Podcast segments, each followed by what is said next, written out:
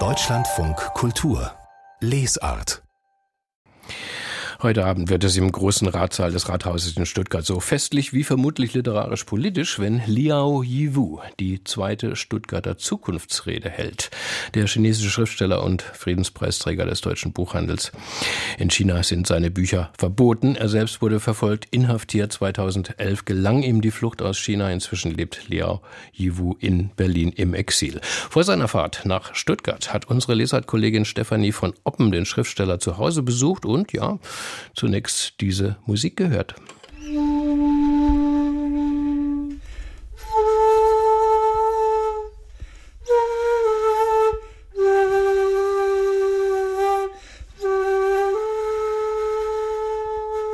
Ja Yiwu improvisiert auf seiner langen, dunklen Holzflöte. Dabei schließt er die Augen und wiegt seinen Kopf, auf dem nicht der Ansatz eines Haares zu sehen ist. Durch die bodentiefen Fenster im Wohnzimmer seiner Erdgeschosswohnung sieht man, wie sich draußen der Bambus im Wind biegt.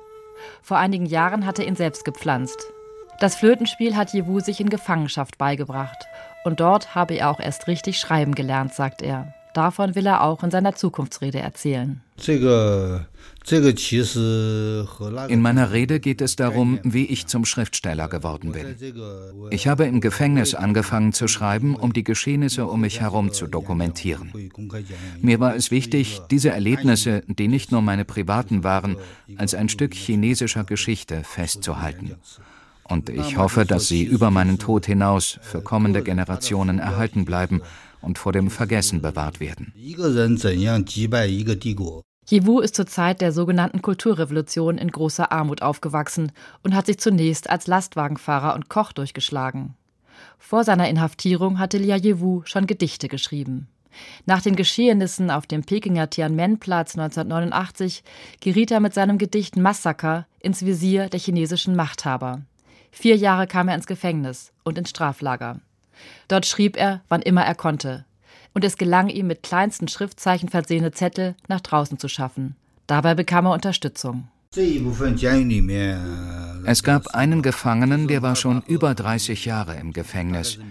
Ein ehemaliger Journalist einer sehr renommierten Zeitung. Den hatte man wohl richtiggehend vergessen. Darum gehörte er schon fast zum Personal und der hat mir geholfen, die Zettel nach draußen zu schmuggeln.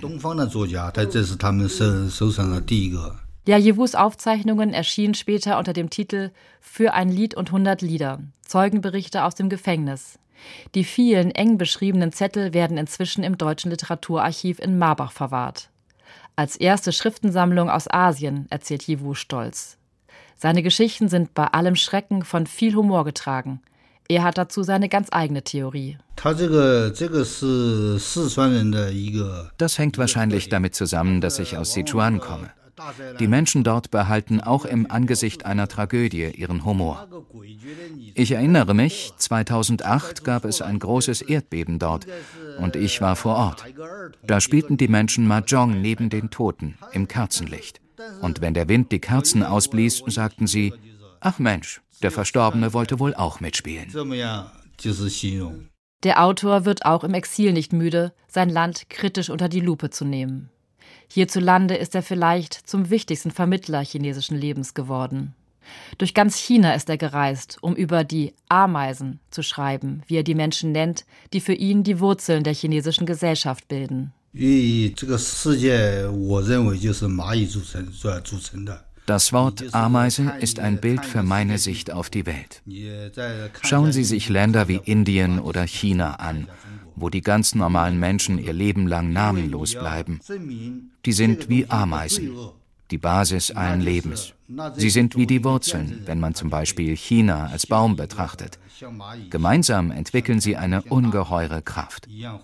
Und die wissen auch ganz genau, wie böse das System ist, in dem sie leben. Und die Geschichten von diesen Menschen wollte ich aufschreiben. Sein erster autofiktionaler Roman heißt auch Die Wiedergeburt der Ameisen.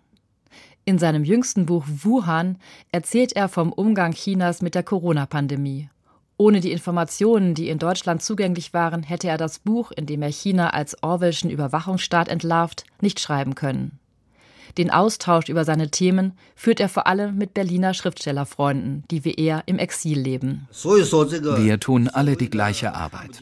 Hinter uns ist unser Heimatland mit einem diktatorischen System. Und unsere Aufgabe ist es, das aufzuschreiben und zu dokumentieren für die Menschen heute und in der Zukunft. Eine seiner besten Freundinnen ist Hertha Müller aus Rumänien. Eins ihrer aus Zeitungsschrift zusammengesetzten Gedichte steht hinter Glas auf einem Regal.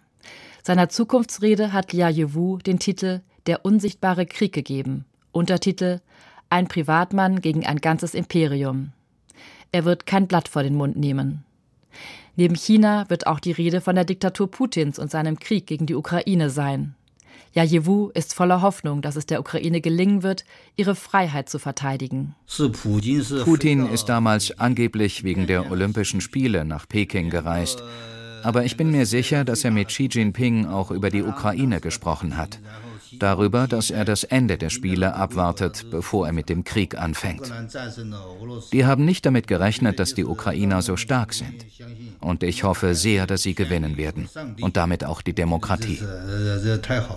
Inzwischen sind Yewus chinesische Frau und die achtjährige Tochter Anna nach Hause gekommen. Sie sitzen in der Küche. Anna macht Hausaufgaben. Sie spricht natürlich fließend Chinesisch und Deutsch. Der 64-jährige Yewu sagt, er habe keine Zeit, Deutsch zu lernen und er müsse sein Chinesisch pflegen.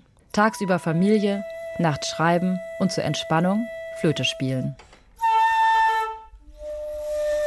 Liao Yiwu, der chinesische Schriftsteller und Dissident. Heute Abend hält er in Stuttgart seine Zukunftsrede im Rathaus Stuttgart. Man kann die Veranstaltung im Livestream verfolgen auf der Website vom Literaturhaus Stuttgart.